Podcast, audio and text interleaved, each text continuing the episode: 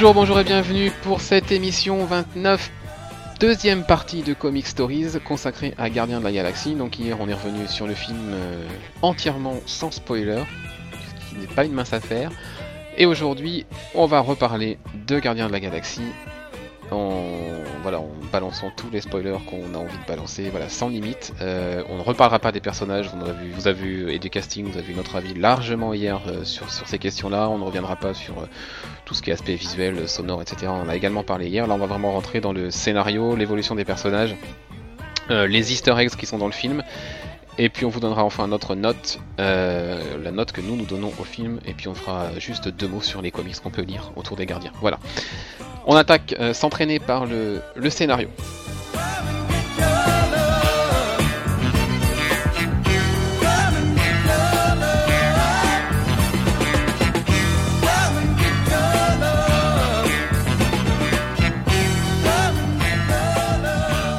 Et pour parler du scénario, je vous propose de suivre tout simplement l'ordre du film et de parler des grandes séquences de ce film.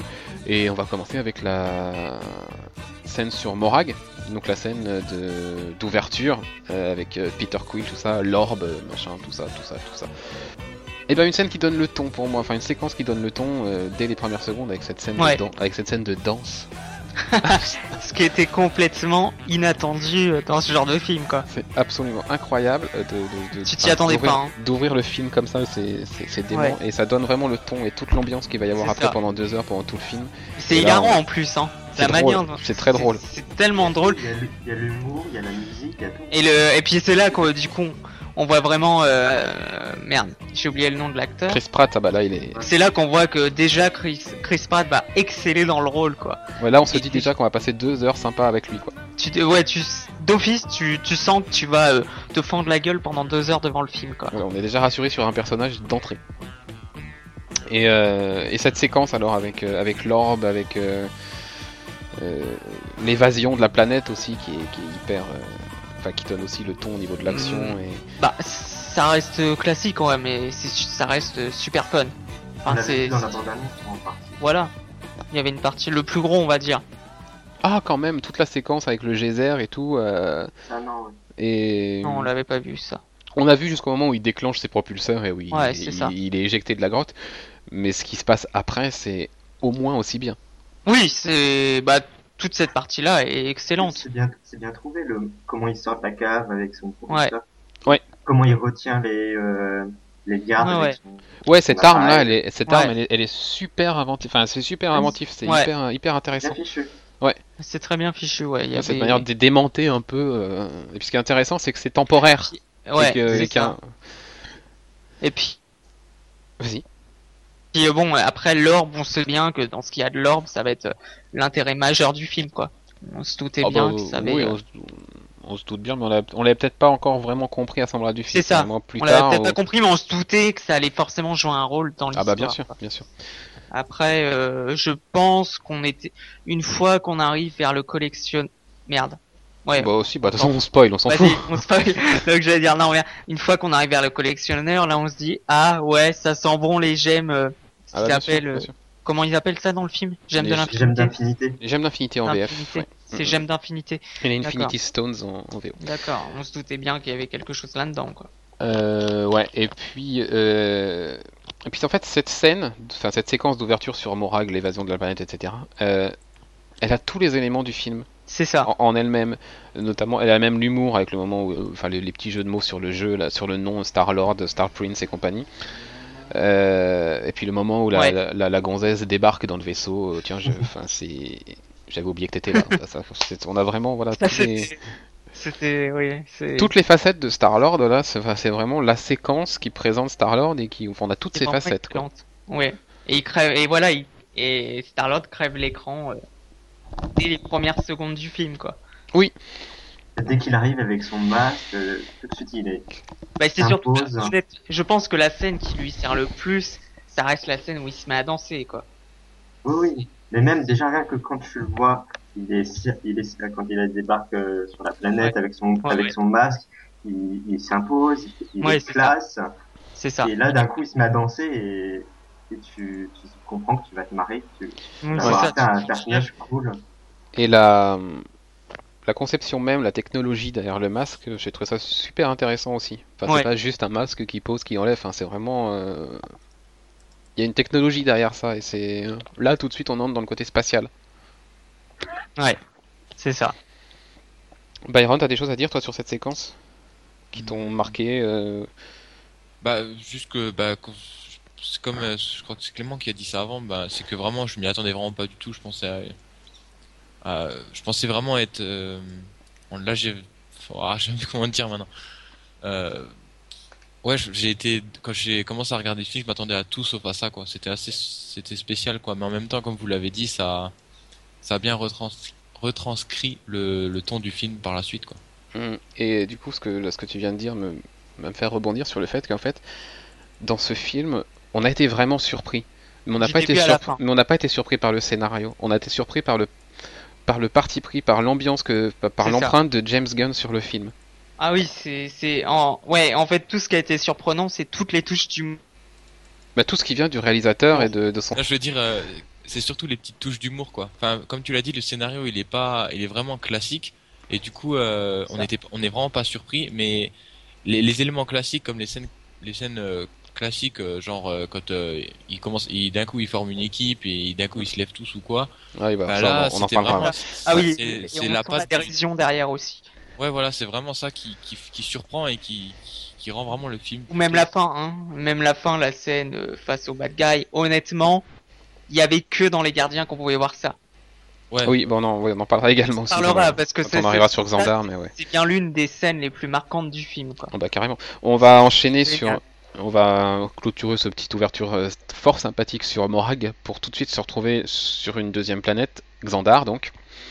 Euh, où là on va avoir euh, la première rencontre entre quatre des futurs gardiens, puisqu'on va Ouais. trouver sur cette. Alors, et c'est. euh, du coup, je vais refaire un petit retour en arrière sur Morag, parce que c'est la première fois qu'on voit Rocket et Groot dans, cette, dans cette scène, et j'ai trouvé hyper intelligent de la part de James Gunn de ne pas ouvrir son film sur ces deux personnages. Ouais. Ça aurait été facile. Ça aurait été super clair. facile d'ouvrir le film avec euh, Rocket et Groot euh, qui déconnent ou machin et voilà. Et là, il a vraiment choisi de le faire avec avec Star Lord et avec le futur leader de l'équipe et il n'a pas forcément choisi la facilité. C'est aussi parce que Star-Lord, c'est c'est un humain. Oui. Peut-être aussi. Oui. c'est plus facile pour le spectateur de s'identifier au personnage. On arrive dans le film, un film dans un univers qu'on connaît pas, on tombe sur un humain, donc on s'identifie à lui, et ensuite on nous montre des races aliens qui Mhm. ont- qui ont absolument rien à voir. Effectivement, oui, c'est vu de ce côté-là, c'est ça s'explique. Euh, donc sur Xandar, donc donc la- l'entrée en scène de, de Rocket et Groot euh, avec cette euh, petite euh, séquence autour de la fontaine, euh, qui est à la fois, qui est à la, enfin qui qui est à la fois hyper drôle, mais très Ouais. très attendrissante et qui C'est ça. Et qui qui donne là aussi tout de suite euh, Le ton des sur la relation Rocket Groot. Oui, parce oui, On- ne sait pas comment ils se sont rencontrés, on ne sait pas quelle est leur histoire, on ne sait pas depuis combien de temps ils se connaissent, mais tout ce qu'on sait, c'est que ces deux-là, ils se connaissent hyper bien et qu'ils sont. ils- ils- Et- C'est un duo, quoi. Et moi, j'ai j'ai bien aimé aussi l'aspect, c'est qu'avant euh, de voir la, enfin, comment dire, Rocket Raccoon, euh, en l'aspect de Rocket Raccoon, j'ai bien aimé qu'on commence, euh, que James Gunn ait fait le choix qu'on qu'on entende parler Rocket Raccoon, qu'on voit premier, Rocket Raccoon, mais à, la première personne, quoi. J'ai trouvé ça génial, que forcément, ça aide le, le spectateur à s'identifier davantage au personnage. Et ça, du coup, il y a d'office, il y a un attrait qui est fait envers euh, envers Rocket Raccoon et j'ai trouvé ça vraiment très intelligent. Oui, puis de c'est une manière, c'est une manière de jouer encore un petit peu quelques secondes ça. de plus avec nous et de nous dire non, je vous le montre pas tout de suite, vous allez attendre encore Ouais. un petit peu, vous allez d'abord l'entendre. Et, Et dé- déjà rien qu'avec ça, tu te marres déjà quoi. Tu as déjà envie de rire. Enfin moi c'était comme ça, j'avais déjà envie de découvrir le personnage, mais encore plus euh, de de cette manière-là. Arnaud, tu allais dire quelque chose, je crois.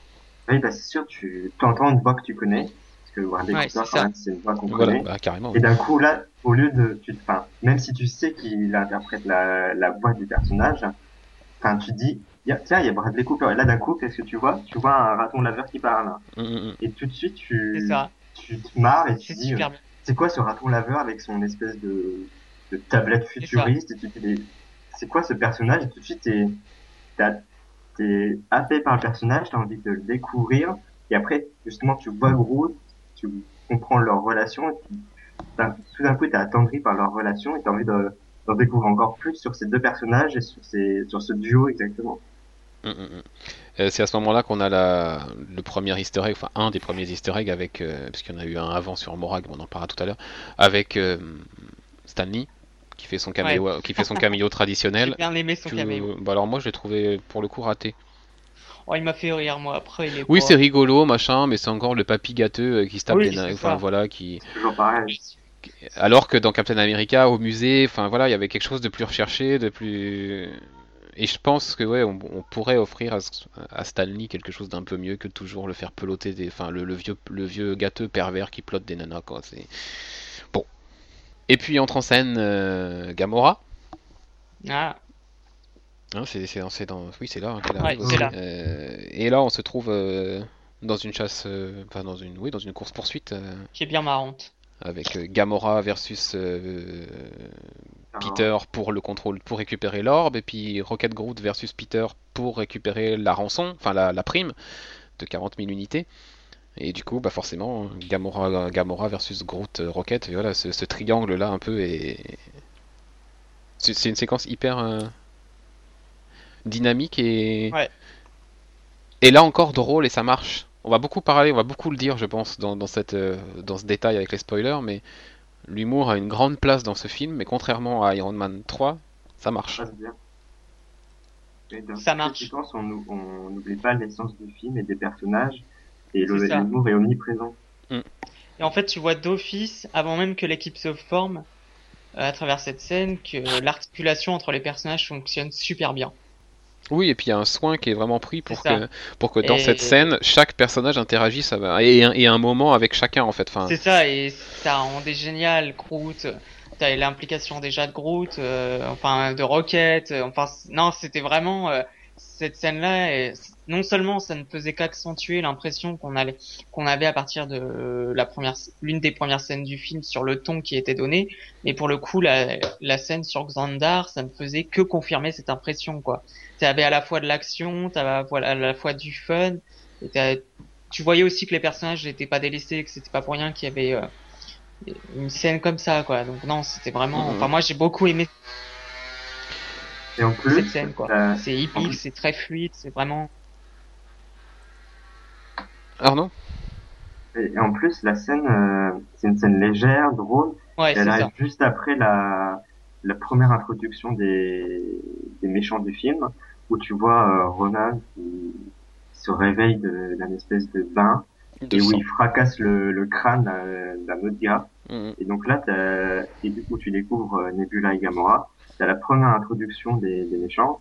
C'est, enfin, c'est pas, c'est pas exceptionnel, mais en même temps, c'est, c'est pas une scène euh, très Et c'est sympa, là- très et- légère. Et là, d'un coup, on te balance un truc pour, euh, pour alléger le, le ton du film. C'est clair que ce petit passage de- d'une petite minute ou deux là qui est juste avant est, est pas du tout léger parce que tu comprends à la fin Ouais. de cette scène que le liquide dans lequel baignait euh, Ronan avant de, se- de sortir c'est du sang puisque tu vois le Ouais. sang qui coule et qui repasse dans cette fameuse.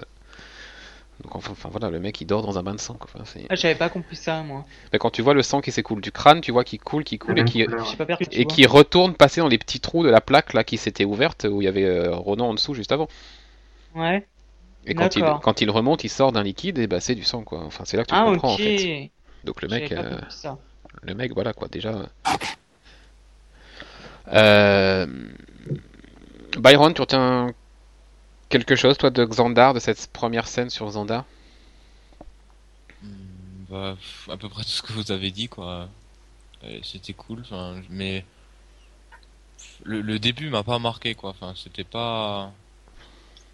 Je sais pas, ce, ce film, il franchement, je- j'en j'en suis ressorti, il m'a pas plus marqué que ça.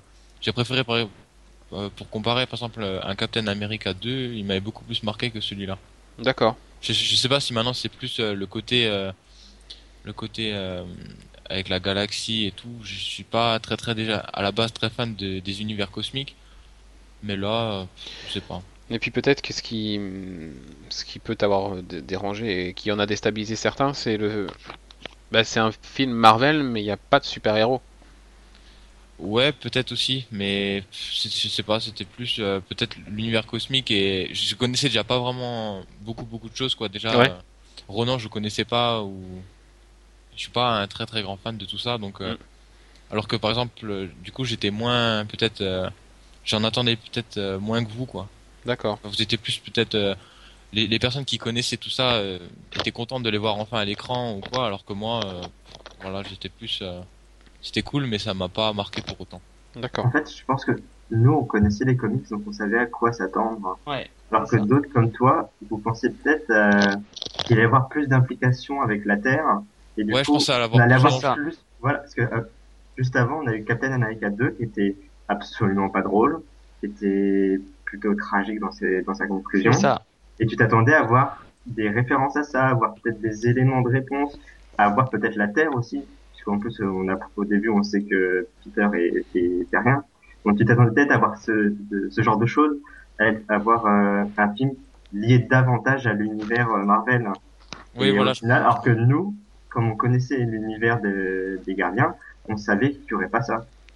Ouais, moi je m'attendais plutôt à un truc avec beaucoup plus d'impact sur l'univers euh, Voilà. ciné Marvel quoi. C'était, je, je suis arrivé, j'étais pas déçu par le film, non, mais j'ai passé un bon moment. tu Mais attendais, tu attendais Ouais. autre chose. Ouais, voilà, je m'attendais à peut-être euh, plus euh, un Avengers, mais en dessous pour moi quand même. Enfin, un petit peu en dessous d'Avengers quand même. D'accord. Euh, bah, concernant l'impact sur l'univers Marvel, on, en- on y reviendra euh, plutôt à la fin, euh, une fois qu'on aura terminé le. Mais moi, je trouve au contraire qu'il y a, oui, il y en a. il y a une Mais vraie interaction, il y a un vrai impact. Et il y a- il y a- C'est un C'est film pas qui. celle à laquelle on s'attendait. C'est un film dans la franchise qui, comme Captain America, a marqué un tournant dans la franchise euh, de par sa conclusion. Ouais. Et je pense que ce film euh, marque aussi quelque chose d'important pour l'avenir de la franchise Marvel au cinéma. Mais on y reviendra plus tard. C'est moins euh, évident aussi. Peut-être. Peut-être, oui. Euh, et puis bah, cette scène sur Xandar, donc, pour y revenir, se termine par euh, l'arrivée du Nova Corps. Et puis l'arrestation donc de, de Rocket, euh, Groot, Gamora et Star-Lord. Bon, rien de grandiose dans, ce, dans, cette, dans Non. cette fin. Mais rapidement, on, on retrouve donc Nova Prime qui annonce donc du coup et qui, enfin qui annonce, qui, qui demande à ce qu'il soit envoyé en prison et on nous parle de la prison du Kin. Alors forcément, ça évoque des choses chez les lecteurs de comics parce que c'est une prison euh, dans l'univers cosmique, voilà qu'on a qu'on a croisé plusieurs fois. Et ça va nous apporter, ça va nous amener donc la fameuse euh, séquence sur la prison.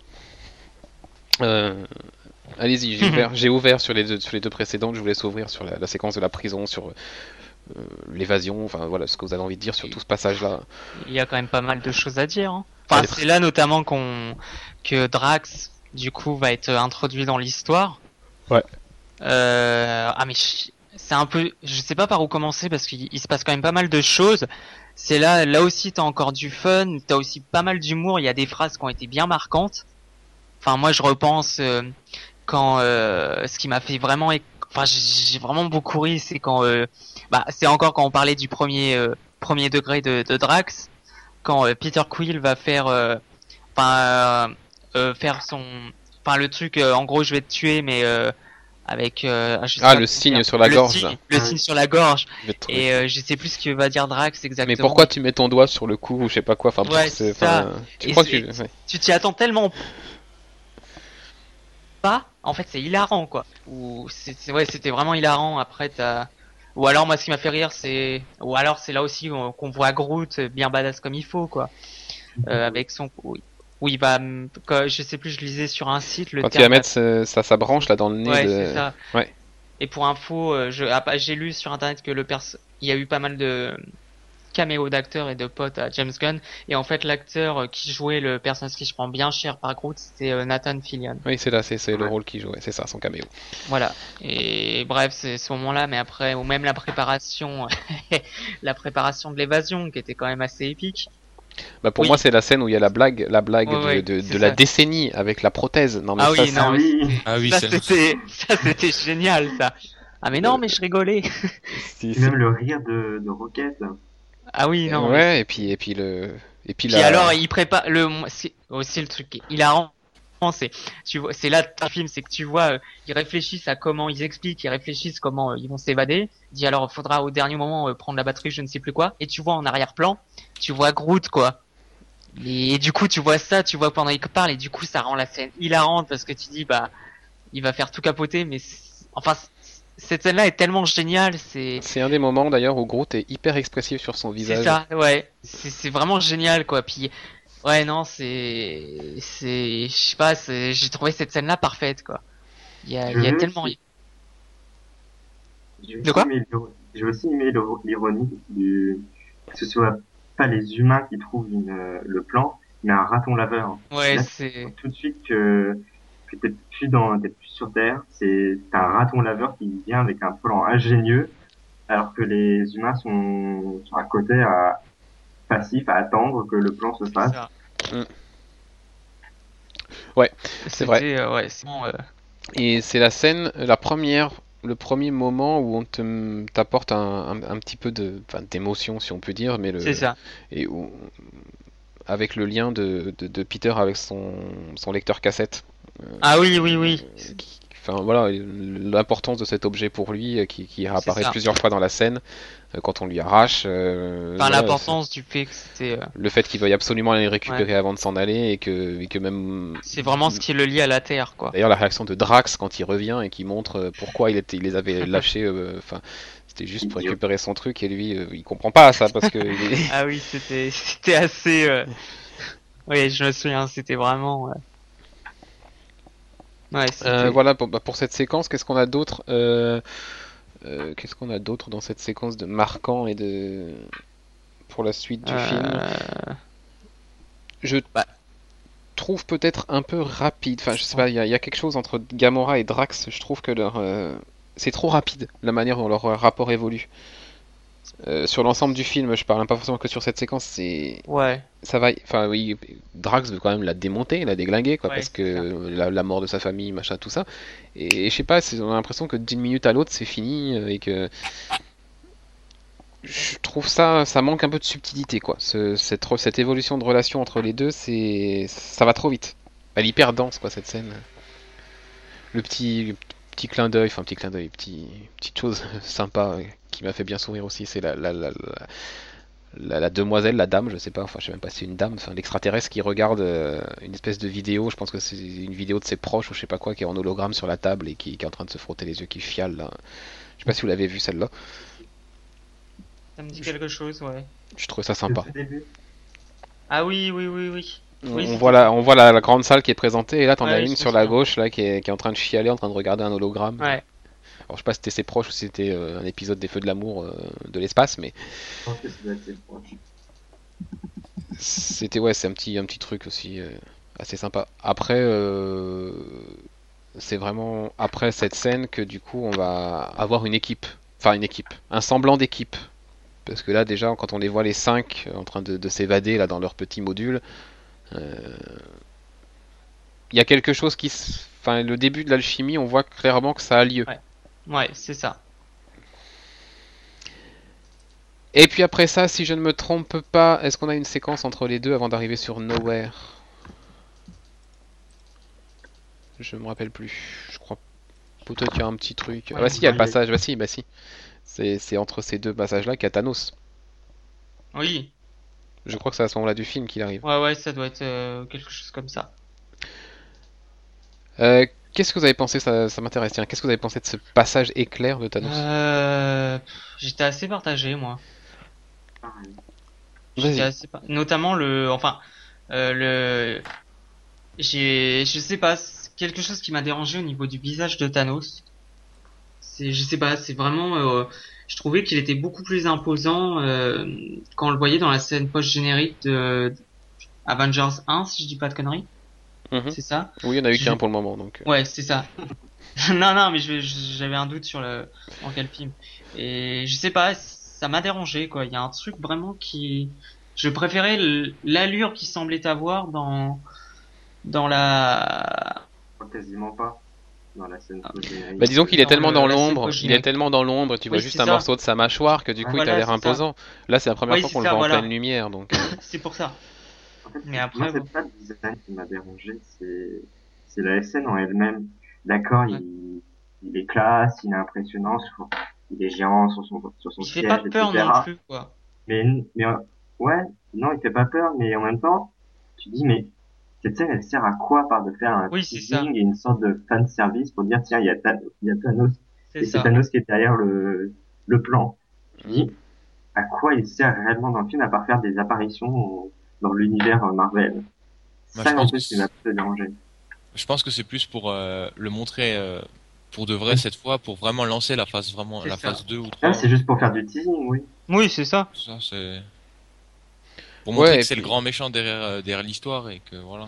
Puis dans un film qui est autant centré autour des gemmes, enfin voilà, euh, de l'infinité, où là, où là on a vraiment euh, l'utilisation d'une gemme, etc., toute l'historique qui est apportée plus tard dans le film, euh, on est obligé d'avoir Thanos dans un film autant centré autour de ces questions-là.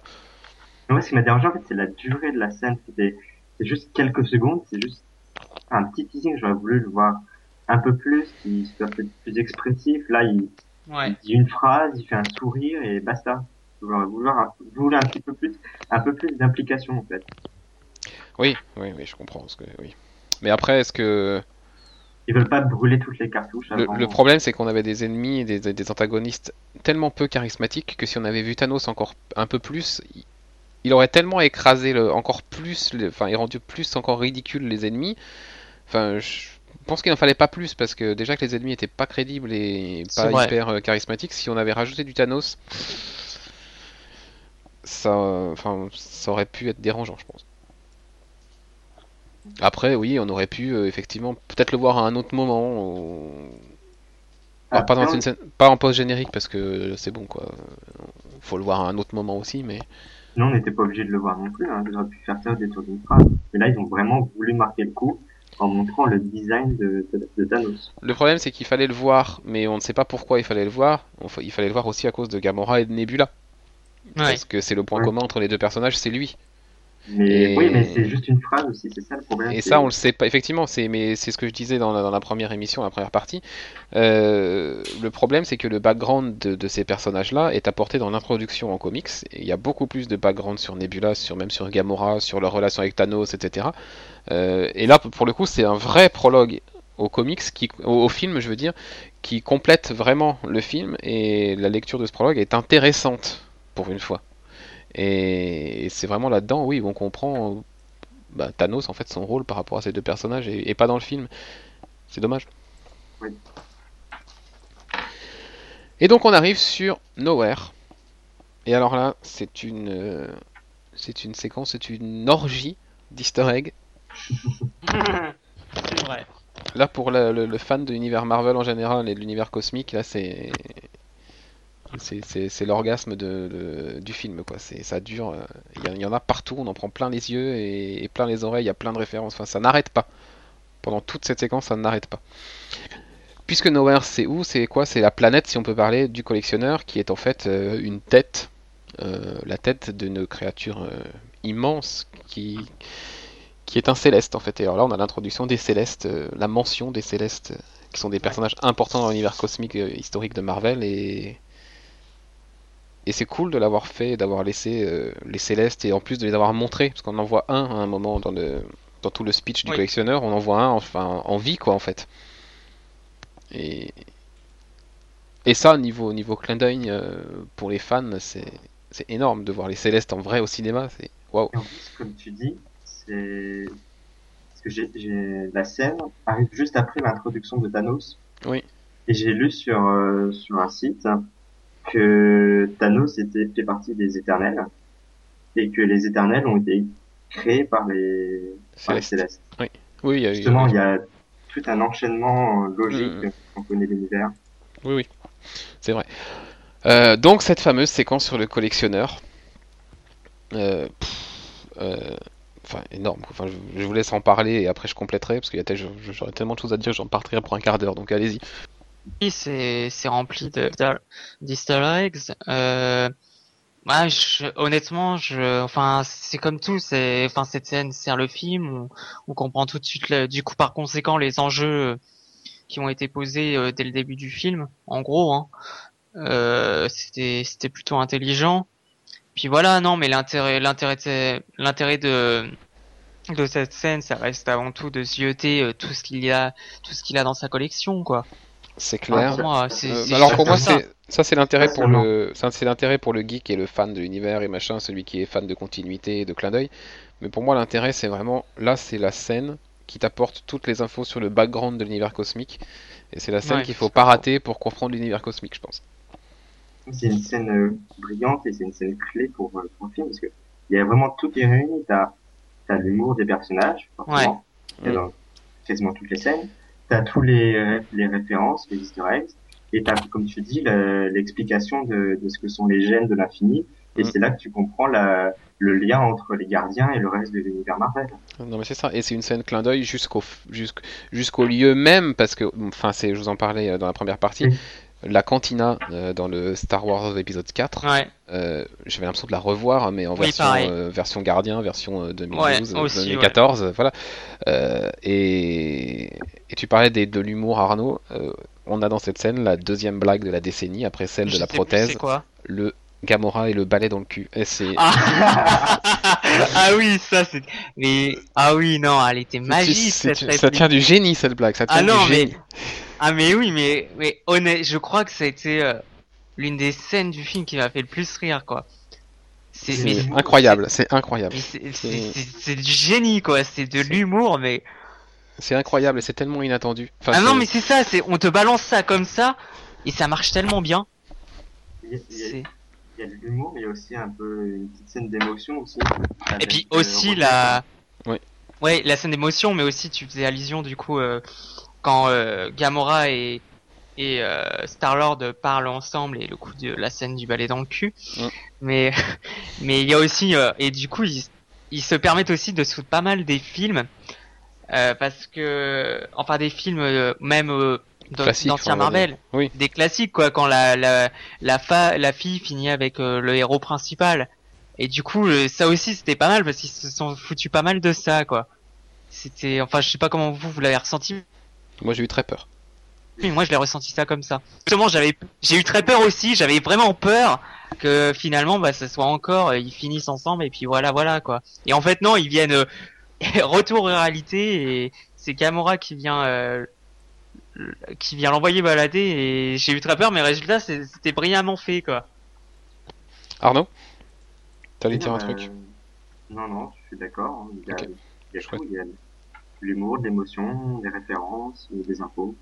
Et donc ouais, toute l'histoire donc sur l'univers cosmique, là on va revenir sur le, le centre de, cette séquence là avec le, le passage chez le collectionneur, donc toute l'histoire où on nous présente les gemmes, euh, le pouvoir important des gemmes. Euh, après ce qui manque c'est peut-être euh, C'est trop court. C'est Ouais. peut-être trop court, mais ce qui chaque gemme a un nom et a Ouais. un pouvoir particulier. Il y, a, il y a la gemme du temps, il y a la gemme du pouvoir, la gemme de l'âme, etc. Et du coup on on cerne pas bien euh, que chaque gemme apporte quelque chose de différent à son porteur, à celui qui la contrôle, et que la réunion de toutes ces gemmes avec le fameux gant qu'on a vu dans, Thanos, dans, dans Thor, le, le gant de l'infini, c'est la réunion de ces gemmes qui, qui, qui, qui- qui te donne un, un- un pouvoir sur tout en fait. Et ça manque dans l'introduction. Bon, clairement dans ce film, c'est la gemme du pouvoir qu'on a. ouais Je crois même que c'est dit, euh, ça a été confirmé par James Oui. Gunn. hein. C'est ça. Euh, Donc, euh, et la collection, quoi. oh là que oui Donc là, on peut, on peut en parler euh, de, de cette fameuse collection, euh, avec d'abord des éléments de, des éléments de chaque film de l'univers, enfin de, de chaque franchise Ouais. de l'univers. C'est ça qui est intéressant. Parce qu'on a vu euh, un elfe noir, euh, un Shitori on a vu un Shitori, exact. Donc l'elfe noir, pour vous situer, il était derrière l'esclave, à un moment, dans, un, dans, un, dans une cage juste derrière l'esclave. Euh, on a vu un Shitori aussi.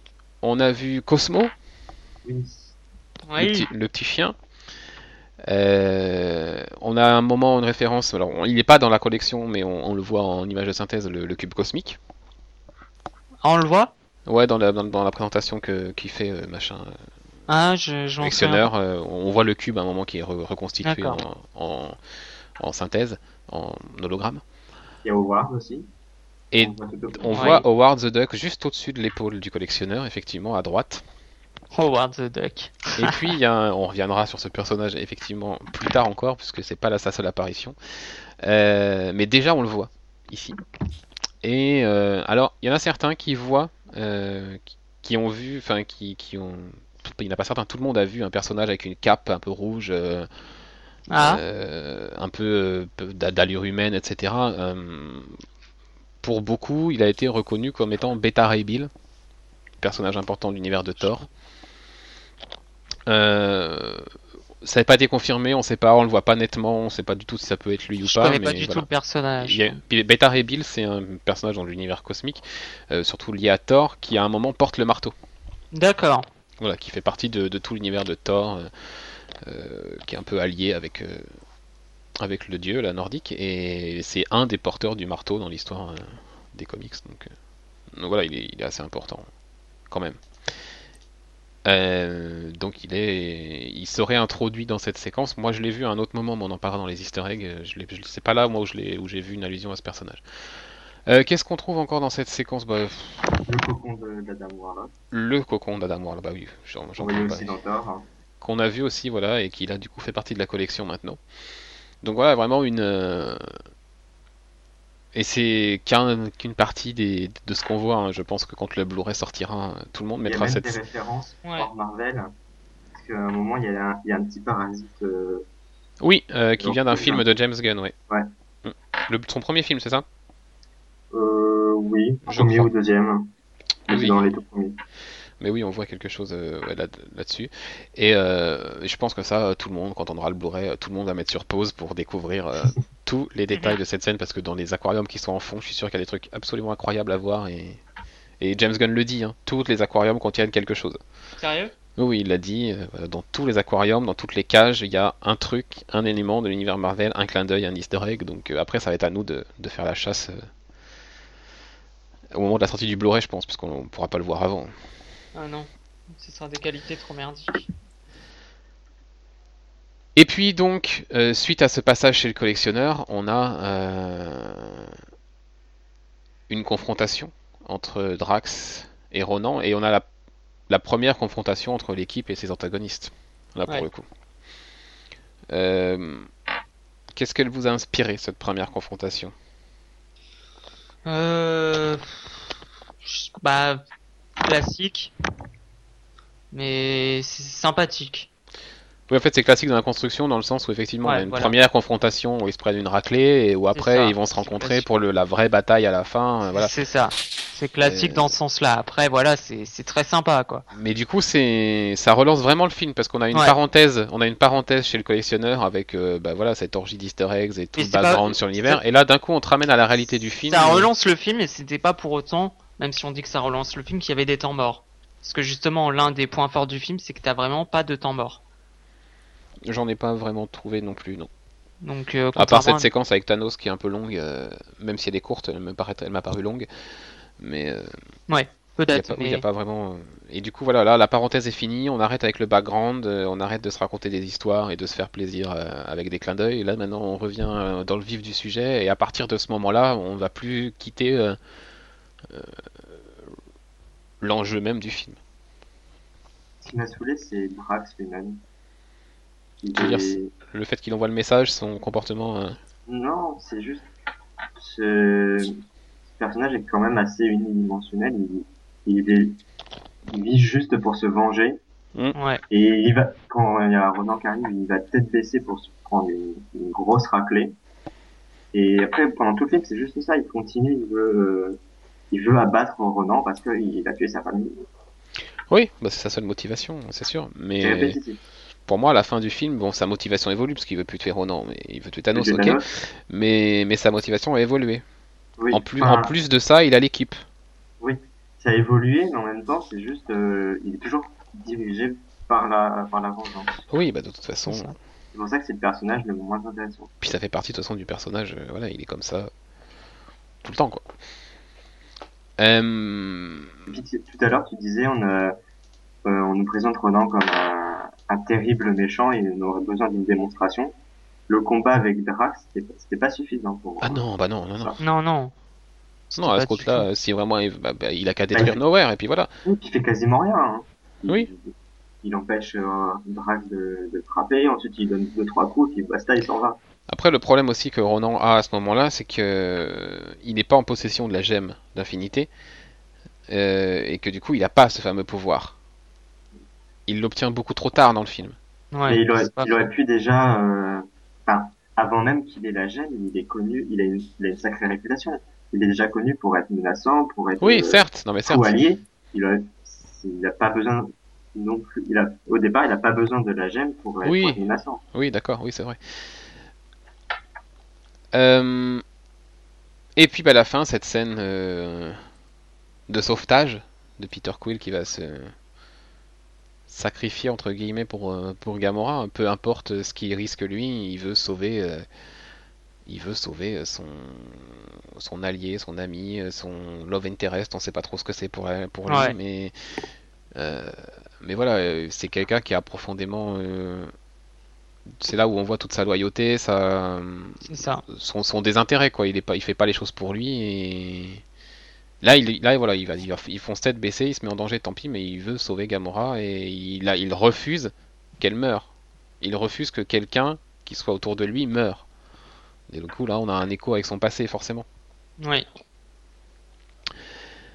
Et c'est l'occasion euh, d'éviter encore un baiser Ouais, parce que là, quand même, on était Euh, proches. On était encore plus proche que sur la, la séquence précédente. Et puis c'est l'occasion de faire un peu plus connaissance avec Yondu par la suite et, et son ah oui. équipe. Donc on a toute la scène sur le vaisseau de Yondu. Euh, alors la scène, euh, moi j'ai, tr- j'ai trouvé sans intérêt cette scène où Yondu menace Peter et où finalement il, il se rallie à lui. Enfin j'ai trouvé ça euh, naze. Oui, ça, ça servait à rien. Enfin ça m'a pas, je sais pas toi Arnaud ou toi Byron. non, Ça servait à rien. Déjà, on s'en doutait. On se et doutait qu'il il y avait, y avait rien d'impressionnant dans, dans ce qu'il disait. C'est ça. Hmm. Il faisait pas peur, tu, tu Ah non, craignais pas quelque chose pour le personnage, quoi. Puis tu doutais que si, enfin, tu doutais qu'il allait servir euh, plus ou moins euh, la cause de Oui, Quill, puis- quoi. Il y a- Puis ils ont un ennemi en commun. Tu enfin. savais des... Voilà, c'est ça. Tu savais d'office que ça allait être des paroles en l'air ou que ça allait. euh, Enfin voilà, sans, quoi. sans intérêt. Voilà. L'intérêt de cette séquence sur le vaisseau, c'est la, c'est la- la naissance de Ah l'équipe oui. des gardiens avec le, le discours de Star-Lord. Ouais, ouais. Parce que là, il- dans cette, dans cette, c'est dans cette scène pour moi qu'il gagne vraiment son nom de Star-Lord, euh, même si c'est le nom qui lui était donné avant, etc. Mais là, voilà, on a le, le leader, le, le mec qui, bah, qui fait un discours quand même euh, assez fort. Et qui, qui est pour moi ce discours est euh, le cœur même du message de- que, que James, Gunn, a- Gun- James Gunn a voulu faire passer à travers son film. Euh, toute cette histoire autour de, de, de, de l'amitié, de l'équipe, mais de la famille, mais celle qu'on se choisit et pas euh, notre famille de naissance, etc. Avec tout ce dialogue, sur les, tout ce discours sur les naufragés, etc. Ah oui, oui, oui. Pour moi, c'est un des passages les plus forts du film. Puis après, t'as aussi l'humour. Forcément, l'humour qui vient. Ouais.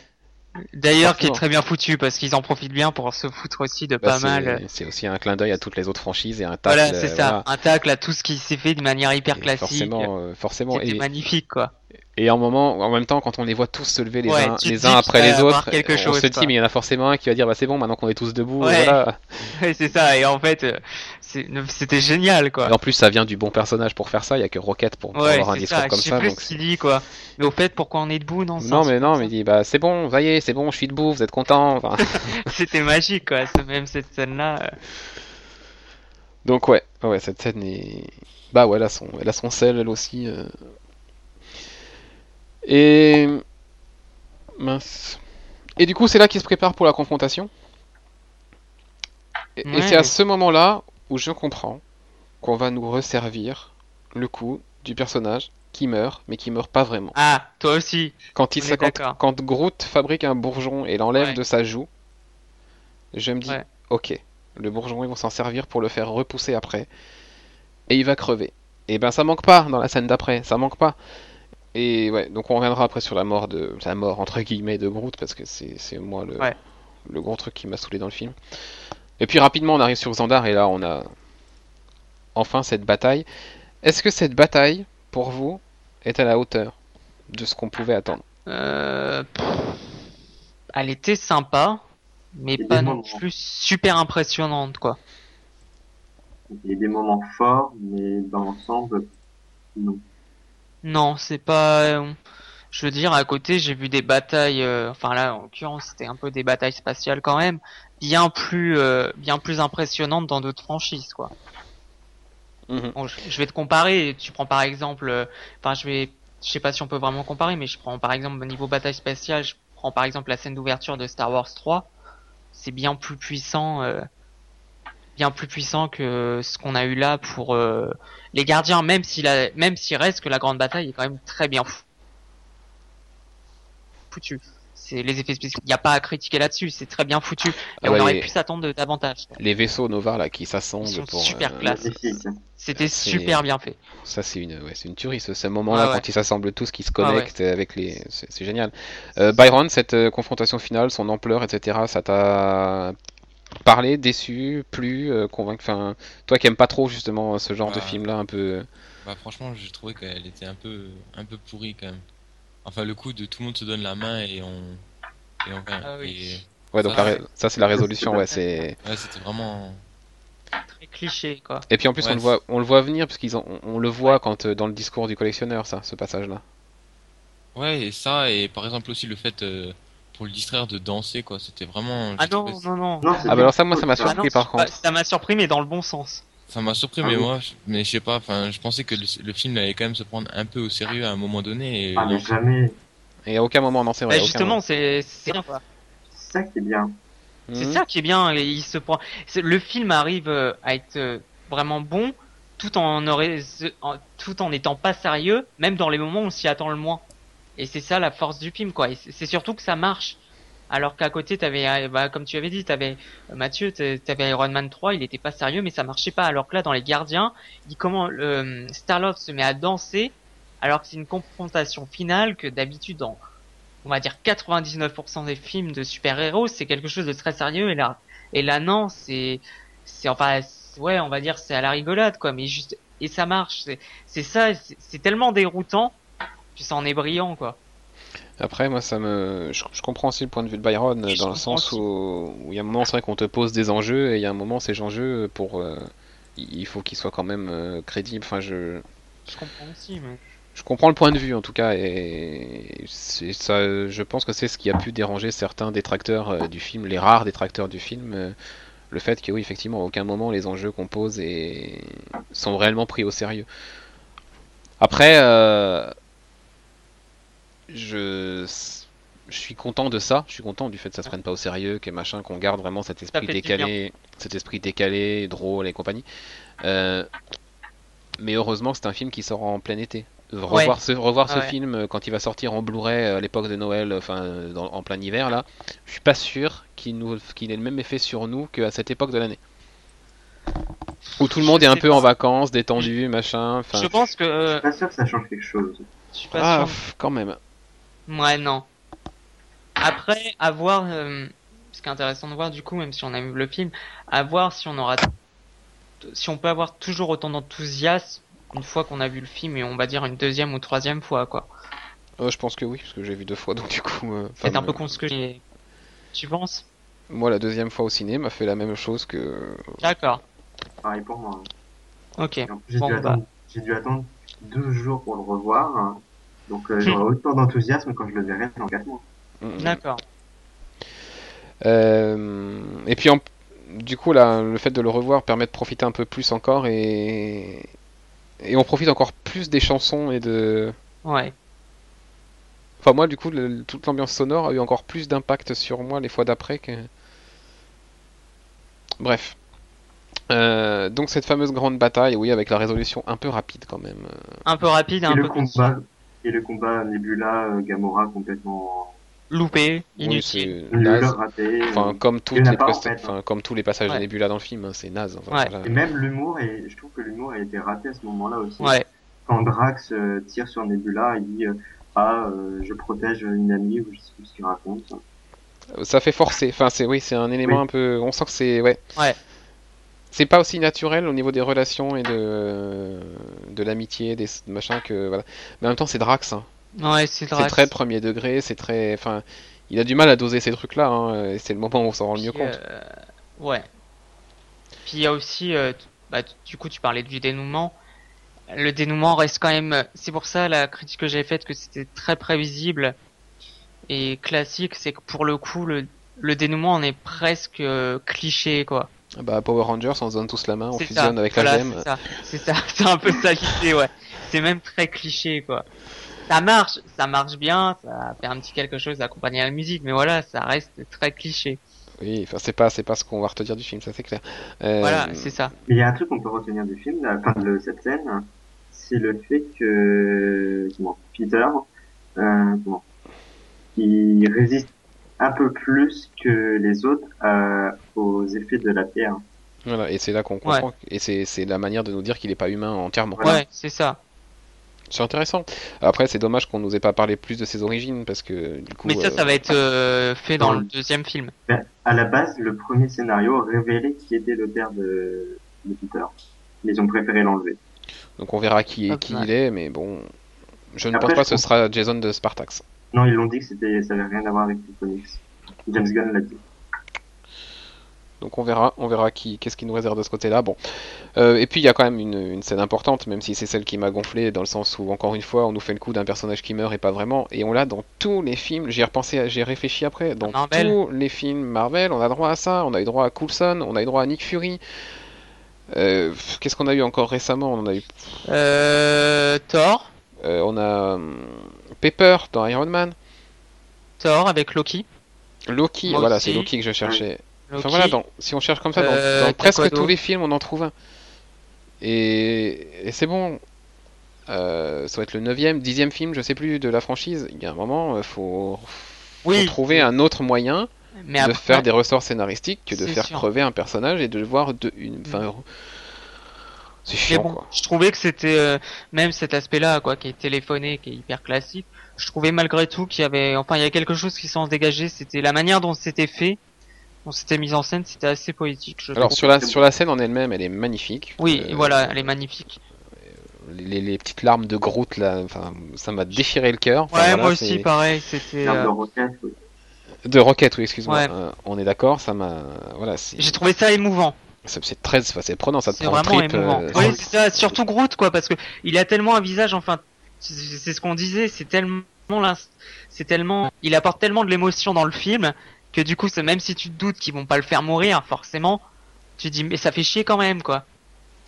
Oui, c'est chiant. C'est chiant parce que de ce film-là qui se moque, euh, c'est Ouais. là où je le pardonne encore moins. C'est un film qui se moque des clichés, qui, qui, qui pour toutes les scènes un peu emblématiques qu'on peut trouver dans les films de genre euh, là, euh, va avoir une petite blague, un petit truc comme, ben il tombe dans le truc et il nous refait, Ouais. il nous ressort la même sauce du personnage qui meurt mais qui meurt pas.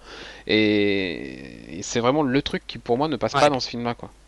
On aurait pu s'en passer. Il aurait dû s'en passer. on aurait, on aurait, ouais, on aurait pu, on Ils aurait voulu- dû. En fait, ils ont juste voulu rajouter une, une dose de- d'émotion. Ouais, Ouais, mais on ça. peut le faire autrement. Après, est-ce est-ce que ce qui est intéressant, c'est est-ce que c'est dans le scénario de base ou est-ce que c'est James Gunn qui l'a rajouté ou qu'on lui a imposé? Je sais pas, je sais pas. Bah, je pense que, comme tu dis, c'est quelque chose qu'on trouve dans tous les films de Marvel. Et je pense que c'est dans le scénario de base. C'est parce ça. que Bon, Le- il en fait- reste que malgré c'est un mec de, de chez Marvel qui a écrit le scénario. Et ensuite, ils ont été trouver le réalisateur, James Gunn. Et ça. lui, ensuite, a apporté les modifications qu'il voulait. Mm. Je pense que c'était dans le scénario de base. Je pense aussi. Mais après, a rajouté les clins d'œil au moment où, Oui. dans des scènes emblématiques où ils disent, euh, mais Mhm. mais après, contrairement à d'autres scènes, ce qu'on peut louer dans ce film-là, même pour cette scène qui est quand même bien cliché, contrairement aux autres films Marvel, c'est qu'au moins dans cette scène-là, aussi cliché soit-elle, on a quand même un, on a quand même de l'émotion, on a quand même une une, une scène magnifique quoi, ce qu'on peut, Ah bah, ce c'est qu'on n'a pas, ce qu'on n'a pas dans les autres Marvel. C'est un très beau moment pour l'équipe. Voilà. C'est clair. C'est moi j'ai adoré cette scène en tant parce que j'ai trouvé ça super poétique, j'ai trouvé ça super beau. Hormis le côté cliché, on enlève l'aspect cliché, la scène est réussie. Euh, bien. euh, ceci étant dit, je pense qu'on a fait le tour du film, enfin, jusqu'au générique. Oh oui. Alors, après le générique, ou même pendant le générique, qu'est-ce qui se passe? Il se Ah, passe une scène Ah, ah, j'adore. pleine de mignonnerie. Ah oui. qui à la rigueur me fait presque accepter le fait que Groot soit mort et pas mort Moi parce aussi. que pour, pour vivre un moment comme ça c'est enfin, voilà Ah, la, la- la tellement scène de, le baby Groot qui danse Ah, euh, putain. J'adore. C'est, mais c'est ça. C'est contrairement à d'autres Marvel, mais il y a tellement de scènes cultes. Enfin, il va y avoir des scènes cultes dans ce film, quoi. et puis c'est une scène qui euh, qui a fait énormément Et- de buzz Ouais, c'est ça. La Et- regardes, attends. Oui. Et c'est la première fois que, que Marvel euh, diffuse sur Internet une séquence à- autant spoilante sur le film. Ouais. euh, Et une séquence, c'est même une scène post-générique pour moi, puisque ça intervient dans le générique. Euh, C'était, enfin, jamais ils l'ont diffusé. C'est vraiment, ça a fait un tel buzz que Ouais, c'est ça. ils ont été obligés avant que ça, parce que ça a commencé à fuiter, etc. Et, et pff, Mais heureusement, euh, moi, ça, ça m'aurait fait chier de me faire spoiler cette scène, quoi, parce que on- tu t'attends, tu t'attends aux scènes post-génériques. Tu t'attends. Ouais. à ce Eh ben, le problème, justement, c'est que- la suite. Que Marvel Non, le diffuse sur internet, c'est très bien, mais c'est Ouais. là où on a le problème du décalage de sortie parce que nous, c'est arrivé Ça. très très tôt par rapport à la sortie du film. C'est arrivé vendredi, deux jours après que ce soit sorti chez nous, et il y a plein de gens chez nous qui l'avaient pas encore vu, Ouais, etc. Et qui du coup, on... Se faire spoiler ça alors que c'est une bah, scène. se font spoiler le fait que Groot meurt, quoi.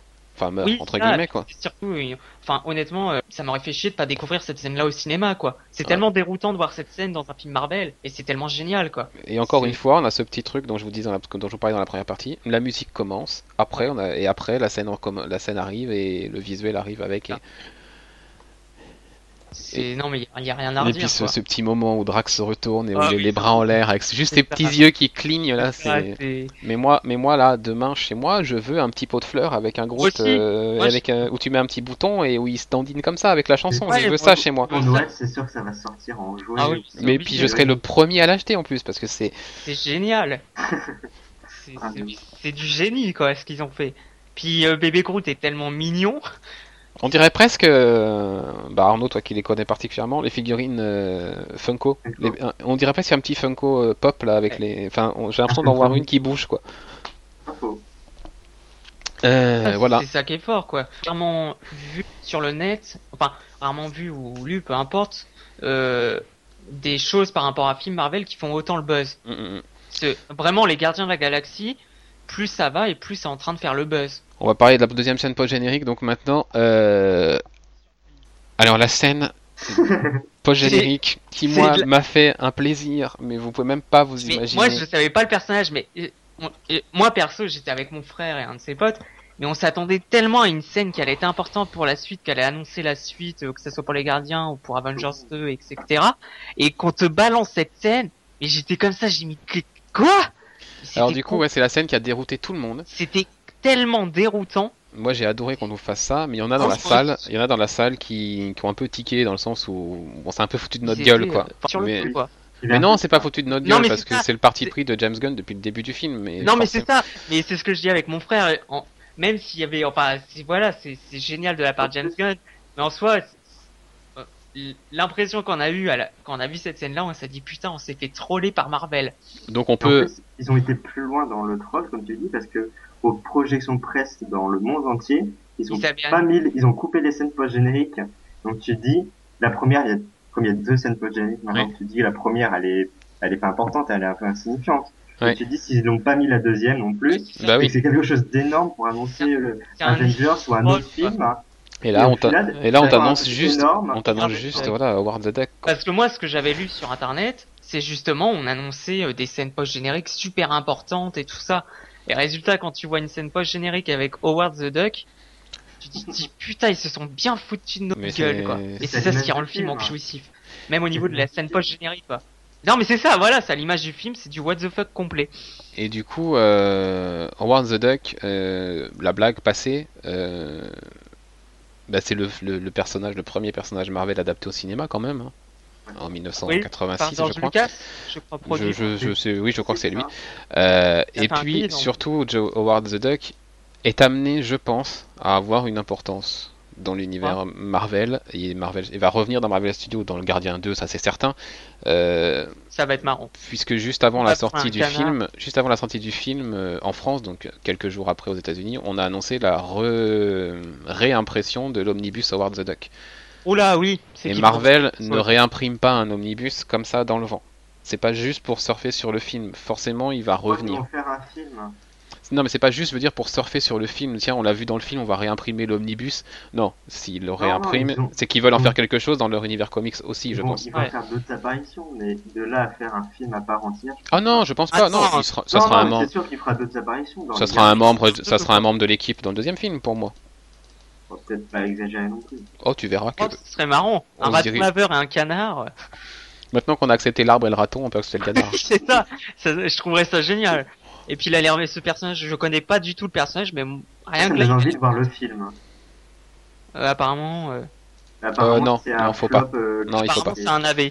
Il faut pas, il faut pas le voir, sinon tu vas pas t'intéresser à Howard et, des extraits, mon dieu, ça a l'air. et même si, ouais, même ah ouais. si c'est un personnage un peu caricatural, etc. Il vaut quand même le coup qu'on s'intéresse à lui et voit pas le film avant. Quoi.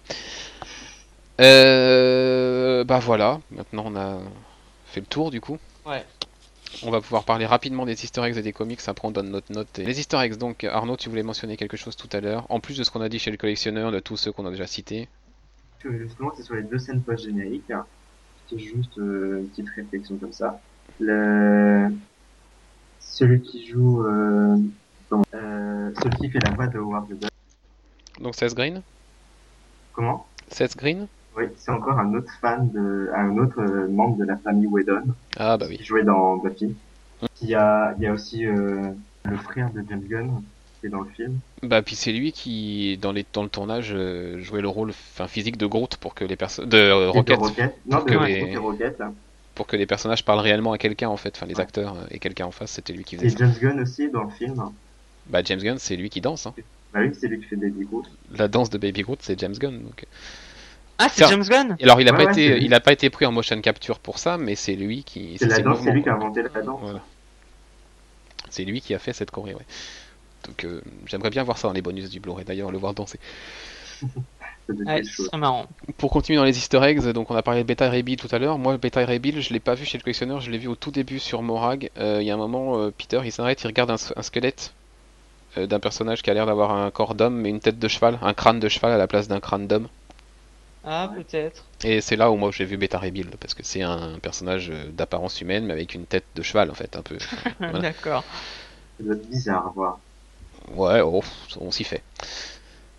On arrive à se faire un raton, tu sais, on se fait à tout. Euh, quels autres euh, easter eggs on peut, on peut retenir? Euh, Bah, Morag, tout ça. Ah bah, le Milano, le nom du vaisseau quand même, Ah oui, c'est ça que je voulais dire tout à l'heure. qui a été, Ouais. qui a été nommé euh, pour Alissa Milano. quand Ouais, même. le bilan. Putain. Et traduit par le Milan en français, enfin, naze. Mon dieu. naze. Preuve que la VF c'est de la merde. Ah bah là. Pour ce film. On parlait de Jack Sparrow aussi. Ah oui, mais j'ai pas compris le délire. Comment il Ah peut oui. connaître. Bah, il peut pas puisqu'il est parti dans les années 80. Bah voilà, c'est ça. Je me suis dit dans ma tête, mais comment il peut connaître Jack Sparrow alors qu'il est parti dans les années 80 Peut-être qu'il est. Le mot ça a été traduit dans les sous-titres par David Hasselhoff et dans le doublage c'était traduit par Jack Sparrow. Ils Oui. sont sérieux? Oui. Oui. Non, c'est vrai, oui. Euh, et puis. Euh... Oh ouais, c'est les bouffons. Appa- Apparemment on est trop con pour connaître John Stamos. Bah c'est ça, oui. Référence euh, voilà, à Disney encore. Euh, et puis, euh, moi j'ai beaucoup aimé le, le fait qu'à un moment un des personnages s'adresse à Drax en, l'insultant entre guillemets de catcher. Ah oui. oui, oui, je me souviens de ça. Avec son Ouais. look de catcher ou je sais pas quoi, ce qu'ils lui disent. euh, Et bah oui, et du coup c'est un petit truc sympa quoi. Un petit, peu, un petit, truc, un petit truc méta un peu sympa. Rapidement, juste pour vous citer quelques comics à lire, parce qu'on a été très très long depuis, entre la première partie et la deuxième, voilà, très très long sur ce film. Euh, L'enregistrement commence à durer pour nous. Euh, juste pour vous citer des, des choses importantes qu'on peut lire autour des gardiens. Évidemment, le run de Dan Abnett et Andy Lanning, qui date de 2008 et qui relance complètement l'équipe des gardiens, qui n'était pas du tout celle qu'on a vue dans le film à l'origine. Il y avait Yondu et d'autres membres dans cette équipe, donc on peut les lire euh, dans l'intégrale qui vient de sortir chez Panini. Dans la hein, version c'est- 2008 c'est pas Yondu? Non, non, mais je te parle Ah, de la, la version d'origine, c'est la version Ah. autour de Yondu. Oui, Et Dan Abnett et Andy Lanning ont complètement relancé les gardiens en proposant sept nouvelles versions avec Groot, Rocket et compagnie. Euh, Et donc ça c'est le run à partir de 2008. La première partie est ressortie en VF chez Panini forcément ce mois-ci. Si vous vous intéressez à la première version de l'équipe, euh, il y a une intégrale qui est sortie chez Panini aussi. Et puis bah, il y a également euh, la série actuelle par Brian Bendis. Euh, qui démarre très bien, parce que le premier tome qui est sorti là aussi chez Panini en VF euh, dans la collection Marvel No est super sympa. Enfin, je sais pas ce que t'en as pensé Arnaud, toi tu l'as lu en tout cas. Euh, oui, je suis à jour. Le, le début est bien, oui. Après, ça devient assez inégal. Oui, voilà. Euh, Clément, je sais pas si tu lis Les Gardiens, toi. Bah, j'aimerais bien, mais. Euh, Mais je peux coup, point. Hein. Bah, c'est pas ça, c'est que du coup, euh, soit je commence le titre en, en VO en mensuel, en mensuel d'ici octobre-novembre. Enfin, Mm. une fois qu'il y a un nouvel arc qui est lancé, mais ce qui fait un peu peur, c'est que du coup, je sais, euh, si la qualité est inégale, Lis plutôt la version de 2008. C'est Ouais. 25 numéros. Oui, voilà, ça, se j'ai pas, j'ai pas tout lu, j'ai lu 5-6 et c'est vraiment bien. d'accord. ça va sortir en deux volumes en VO, euh, les Ultimate, non pas les Ultimate, les Complete Collection, là en TPB, voilà. Parce que le problème, c'est que les, ils sont assez, pour le moment, j'ai regardé les TPB sont assez chers. Ah bah oui, de toute façon. Chez Marvel, c'est pas donné. Donc voilà pour. euh, Et puis le prologue du film est intéressant pour une fois, donc euh, pourquoi ne pas le lire à la rigueur euh, pour découvrir un peu le background des personnages hein, dans l'univers ciné. Surtout Gamora et Nebula. Voilà. Donc bah voilà, euh, on va pas rentrer plus dans les détails que ça, on aura l'occasion de vous en reparler les comics euh, plus tard. On va terminer en donnant notre note à ce film, maintenant. Je vais vous donner la note d'Elvire pour commencer, euh, qui donne 9 sur 10 au film. Maintenant je vais demander à alors Arnaud, je vais juste sortir de quoi calculer la note moyenne. Donc Arnaud, C'est difficile. hein. La entre- note et une petite phrase pour conclure ton avis sur le film. J'hésite entre 8 et demi et 9. Parce qu'il me semble que j'ai mis 9 à Captain America. Deux. Je crois oui. Et pour moi, si on va en faire un top 3 après, pour moi, Captain America était un peu meilleur. Mhm. Et vraiment légèrement. Donc, On peut faire des, des- je peux mettre 8,9 ou c'est interdit. tu mets ce que tu veux, donc j'aime Ah, c'est c'est bon. Je vais dire euh, 8,9, ouais. Ok, juste pour dire Captain America est mieux. Ok, euh, Byron. Euh, moi, je mettrais entre 6 et 7. D'accord. Ouais, plutôt 7, allez. 7, ok. Euh, pour les raisons que tu as évoquées déjà, j'imagine. C'était c'était un bon moment. Je me suis pas ennuyé, mais Mais voilà, c'est pas ce que t'aimes, mais voilà. Voilà. Clément. Euh, moi, c'est pareil qu'Arnaud, je, je me souviens plus la note que j'avais mis pour Captain Je- America. Je me souviens plus du tout. Mais du coup, comme j'ai préféré un chouïa les gardiens à Captain America, Mhm. euh, on va dire, euh, je vais mettre, euh, ouais, je vais mettre 9. Ok. Et je vais également mettre 9 au film. J'avais mis 9 à Captain America, je lui mets 9 également parce que euh, vous verrez juste à la question d'après pour le top 3 euh, où je le place par rapport à Captain America. Mais pour moi, c'est deux univers complètement à part, c'est deux façons de faire des films Oui, complètement sûr. à part. Et les deux m'ont fait prendre euh, mon pied d'une manière complètement différente. Mais j'ai vraiment adoré ces deux films. euh, et je, je ne peux pas mettre moins à l'un qu'à l'autre. Enfin voilà, donc je mets 9 à Captain America. Et tu me fais regretter maintenant. Et voilà. Et du coup, si on calcule la note moyenne de l'équipe, on arrive à la jolie note de 8,6 sur 10. Soit exactement la même moyenne que Cap- Captain America numéro 2. On va dire. On avait également mis 8,6 sur 10. À croire qu'on l'a fait exprès. Ouais. Eh bien voilà. Euh, maintenant je vais vous demander votre top 3 des films Marvel, vous vous en doutez. Et on va commencer par Clément. Marvel Studio. Hein. Oui, On studio, euh, on ne parle pas des autres. D'accord. Euh, donc en premier, du coup, les gardiens. Oui. En deuxième, Captain America 2. Ok. Et en troisième, euh, je vais pas mettre Avengers parce que je le, je le tacle suffisamment sur certains de ses aspects. Iron Man 1. D'accord. Byron. Euh, alors, euh, moi, je mettrais en 1 Captain America 2. Mhm. Euh, en, en 2, je mettrais Iron Man 1. Et ensuite, après, en 3, Avengers. D'accord. Arnaud? Et moi, je vais commencer par la fin. Je vais Mhm. mettre en 3 Avengers. Mhm. Et ça va paraître bizarre, Mhm. mais Captain America 2 en 2 et les gardiens en premier. D'accord. Alors que tu mets une note inférieure, fait, en fait, ça paraît bizarre. mais Effectivement. en fait, les, Mais je comme comprends. c'est pas du tout pareil, mais en fait, les- j'ai mis une meilleure note. En fait, les, les, les gardiens, c'est un bon feel good movie. On se sent bien, on se marre, c'est, c'est génial. Mais Captain America 2, en fait, c'est la fin qui me pousse à mettre un 0,1 en plus. D'accord. Alors juste avant de vous donner mon top 3 à moi, je vais vous poser une autre question et vous verrez pourquoi, parce que mon top 3 m'enchaîne sur la fameuse question ouverte que je voulais vous poser. Donc du coup pour, être, pour faire un ordre un peu plus cohérent et pas le séparer de la question que je vais vous poser, euh, je vais vous demander votre gardien préféré maintenant. Et je vais commencer, comme j'ai pas encore donné ma dur, note. sadique. Ça vous laissera le temps de réfléchir, je vais commencer parce que j'ai pas encore donné ma note. Pour moi c'est, attention surprise, Groot. Pas Rocket, Groot. Parce que Groot, il a une telle poésie dans le je n'avais jamais vu un- autant de poésie et de, de, de, de- de- de grâce, d'élégance, de, palette émotionnelle dans un film de super-héros, enfin dans un film euh, adapté de comics. Et c'est un personnage hyper touchant. Le, le moment où il, sur, sur Nowhere, le moment où il va faire pousser une petite fleur pour la donner Ouais, à ouais. cette petite fille, C'est- Ouais, ouais. c'est magique. Quand il va, quand il quand il souffler les spores de lumière euh, pour éclairer tout le monde, quand il va se Ouais. sacrifier pour son équipe, et puis le moment qui est hyper drôle où il va transpercer avec son bras et Ouais, balancer là, tu sais, euh, avec les branches, avec sa branche, là, balancer Son tout le monde. Et là, il se retourne et il te fait une tête. oui, mais- une tête, oui. Et, et, et pour tout ça, pour toute cette palette émotionnelle et tout ce qu'il aura, ce qu'il aura, nous aura fait vivre pendant ce film-là, Groot, voilà, sans... même si Rocket aussi, mais Groot. Byron, Euh, Rocket. Rocket. Ok, Arnaud? En même temps, Star-Lord, il, il est cool. Chris Pratt euh, crève l'écran. Rocket Raccoon, bah, c'est Rocket Raccoon, il est génial. Et, euh, mais en même temps, je vais dire Groot comme toi. Donc, je vais pas répéter, mais c'est pour toutes les raisons que t'as données. Donc. Groot. Clément? Alors moi j'hésiterais aussi entre Rocket et Groot.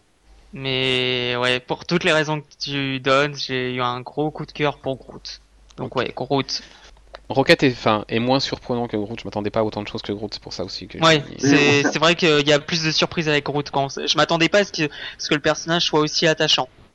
On a déjà un capital sympathie pour euh, Rocket. C'est ça. Voilà. Et pas pour Groot. Avant, avant d'avoir vu le film. Et donc, pour euh, vous donner mon top 3 maintenant, euh, et pour enchaîner sur ma fameuse question qui clôturera l'émission, euh, en 3 Avengers. Et je ne pensais pas qu'Avengers puisse descendre aussi bas à l'époque où je l'ai vu, parce qu'il est déjà troisième et il y a encore plein de films à sortir. Euh, en 2, Captain America numéro 2. Et sans conteste en 1, euh, Guardian of the Galaxy, pour deux raisons.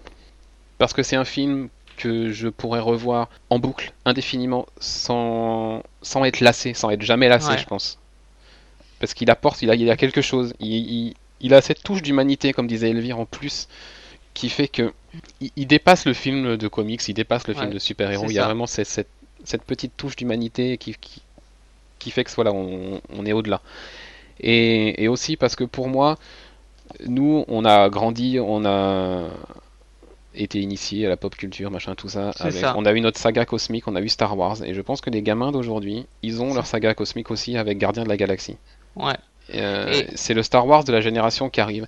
Et la question ouverte que je vais vous poser après ça, c'est est-ce que Disney, du coup, est-ce que Disney, du coup, a pas là, avec ce film-là, un gros problème, dans le sens où on va avoir une confrontation à l'intérieur même de, de Disney entre les gardiens et Star Wars, et il y a un moment ou un autre où la comparaison va être forcément de plus en plus forte entre les deux franchises. Et est-ce que est-ce qu'il n'y a pas une franchise qui va tirer une balle dans le pied à l'autre à un moment donné quoi? Est-ce que ça va pas finir par Je être un problème pour Disney? Je sais pas. Euh, déjà, je, je voudrais juste ajouter un truc. C'est aussi que l'une des grandes forces des gardiens, et enfin, et enfin on peut, c'est que ce film est indépendamment des autres. On est, on n'est pas obligé d'avoir vu, enfin, oui, on n'est pas obligé d'avoir vu un Marvel précédent pour comprendre le film. Et on sait très, et on est, enfin, on, s- comment dire, il n'y a pas cette, euh, vraiment l'aspect, euh, Ah, c'est vrai qu'il y a beaucoup-. Il y a beaucoup de fanservice dans le sens où tu as des références, T'as où du tu as fanservice, mais le, t'as si le tu lien avec Thanos et compagnie, mais c'est pas indispensable. voilà, c'est pas indispensable. On retrouve, si tu veux, on retrouve vraiment euh, l'aspect euh, pas univers connecté, quoi. On va dire la chose qu'il y avait avant Iron Man 1. Si je prends euh, par exemple euh, qu'on avait avec euh, le Hulk d'Angly ou de ce genre, c'est vraiment on retourne vraiment dans cet aspect-là et ça fait quand même du bien de savoir que c'est pas un truc qui va euh, être hyper connecté euh, au Marvel Cinematic Universe, même si officiellement ça fait de la passe le. Maintenant, par rapport à ta question, je je sais pas. Est-ce que je pense pas vu le prix, vu le prix qu'a racheté euh, euh, que Disney a racheté euh, Star Wars, je les vois mal essayer de court-circuiter le machin dans la mesure où c'est quand même euh, quoi qu'on en dise niveau qualité, scénario, etc. C'est quand même une saga qui est cultissime en termes de science-fiction. Qui serait prêt à mettre à faire un court-circuit dans cette saga-là, surtout vu, euh, vu l'ambition euh, qu'ils ont pour euh, le renouveau, on va dire, de cette saga. C'est c'est deux sagas totalement différentes. C'est pas du tout la même approche et c'est surtout deux sagas avec une génération différente. Comme tu le disais. Et justement, c'est pas la Non, génération, voilà. c'est pas la génération qui va acheter les produits dérivés. Ouais. Enfin, Ouais, les ouais, produits ouais. dérivés qui vont se vendre en masse, ça va être les produits C'est gardiens vrai. parce que les gamins, ils vont acheter un, Bah, ils vont acheter qui- Rocket. Ce qui sera vont- intéressant de voir, Voilà. ça va être, ça va être le, ce qui sera intéressant de voir du coup par rapport à ta question, ça sera de voir du coup euh, le public pour euh, Star Wars euh, 7, voir est-ce que c'est vraiment les fans de la saga, toute la, la génération, ma génération, ta génération, ou est-ce que ça va aussi atti- attirer euh, la génération des gardiens. J'en Mm. suis pas persuadé du tout. Oui, et puis est-ce que Star Wars 8 ne sortira pas euh, trop proche de Gardien 2 pour que la Et comparaison c'est soit ça, encore il plus risque, forte euh, et- il risque d'avoir une confrontation, quoi. Arnaud Direct ou indirect. Déjà, pour, pour répondre juste avec ce que tu viens de dire, il me semble qu'ils ont déjà prévu, euh, enfin, il sort en 2015, et ils ont prévu euh, de se passer les deux Star Wars en deux ou trois ans, et Ouais. de faire un spin-off chaque année entre les deux Star Wars. Mm. Donc forcément que les gardiens va tomber à un moment où il y aura soit un, Star Wars, soit un spin-off. hein. Et puis, pour répondre à la question, vous l'avez plus ou moins déjà dit, et comme tu disais, euh, la, la jeune génération, les, les, les gosses, ils, con- ils vont connaître euh, les gardiens, mais ils n'ont pas forcément vu le Star Wars, et ils n'ont pas forcément vu les vieux Star Wars. Donc ça. ils vont avoir en tête les gardiens, et après une autre franchise qui leur ressemble plus ou moins. Et du coup, c'est plus, euh, c'est plus Star Wars qui va peut-être Ouais, euh, Parce que Disney, Disney c'est une boîte, hein, ils sont là pour se faire de l'argent, hein, clairement, et il y a un moment Ouais, où oui, l'intérêt économique des gardiens va. C'est un problème de riches hein, qu'ils ont, parce que de le fait de se dire mince, on a une franchise qui est tellement forte avec Gardien, on s'y attendait pas du tout. Et merde, est-ce que ça va pas nous poser des problèmes avec Star Wars? Euh, Franchement, moi aussi j'aimerais bien me poser cette question, hein, parce que ça veut dire que je suis Disney et que je vais me faire un max de blé sur les deux franchises. Mais. euh, Et c'est aussi là la, la surprise du film, c'est qu'on Ouais. c'est qu'on en vienne à se poser cette question-là. C'est ça, ça va être. euh, Ouais, Et ça va être s'ils problématique. s'ils gardent le- l'époque de sortir les gardiens en l'été et de sortir les, Ouais. tous les Star Wars et tous les spin-offs Star Wars en décembre, comme ça va être le cas pour le Oui. 7, ça peut le faire. hein. Très bien. Il y a suffisamment d'espace entre les deux franchises pour que ça fonctionne. Ah bah oui, oui. Oui, oui. Et après, on verra justement en termes de, de- de produits dérivés euh, où se dirigera plutôt Disney, mais bon, on verra. Oui, parce que le problème, c'est que pour Noël, il y aura les deux. C'est ça. Ouais, c'est ça le problème, ouais. C'est ça, c'est ça. Et qui aurait dit il y a encore 3 ou 4 ans qu'un jour on se dirait merde, les gardiens de la galaxie, est-ce qu'ils pourraient pas faire de l'ombre à Star Wars? C'est quand même énorme de se dire C'est ça. sûr. Ah ouais, c'est. C'est- Ouais, c'est... ça va être. euh, C'est la- c'est à cause de Disney qui, qui rachète. Grand. grand jeu, éco- grand jeu économique pour eux, quoi. C'est ça. Et bien sûr, sur cette euh, question ouverte que nous allons euh, nous quitter, n'hésitez pas à, vous- à nous donner euh, votre avis hein, sur la question euh, qu'on qu'on vient de se poser, et sur le film également, si vous l'avez encore pas fait, euh, voilà, à réagir en commentaire euh, sur Twitter, euh, donc arrobas Comic Stories, sur Facebook également, ou nous envoyer un petit mail, redac@comicstories.fr. On se retrouve, euh, on termine tranquillement l'été avec les émissions qui nous restent sur Batman, et on se retrouve à la rentrée euh, pour une émission un peu spéciale qui sera une émission euh, dont le thème sera Marvel versus DC. Donc ça promet, ça promet un affrontement dans l'équipe assez important. Puisqu'on on sait, vous le savez, hein, vous nous connaissez un petit peu maintenant, certains sont pro Marvel, certains sont pro DC, et là ça va être l'occasion de confronter un petit peu les deux, les deux boîtes et de voir un petit peu sur tous les domaines qui remporte les suffrages et qui s'en sort le mieux. Et c'est également l'occasion pour vous de donner votre avis et de, prendre parti euh, à travers le sondage que nous avons lancé sur notre page Facebook. Donc allez-y, continuez à y répondre. On vous en reparlera, on vous le remettra en avant, etc. Mais voilà, n'hésitez pas à prendre parti. Euh, Si vous n'êtes pas sur Facebook, vous pouvez nous l'envoyer par mail comme euh, Guillaume l'a fait. On a reçu un super long mail très intéressant de Guillaume qu'on vous lira lors de cette émission aussi, qui prend, qui défend son opinion, etc. Donc voilà, n'hésitez pas, n'hésitez pas à faire tout ça, nous contacter, commenter, etc. On se retrouve donc pour finir l'été avec Batman, et puis on se donne rendez-vous le 7 septembre pour notre rentrée avec Marvel versus DC. D'ici là, bonne lecture, bon film, et à bientôt. Au revoir. Salut. Au revoir.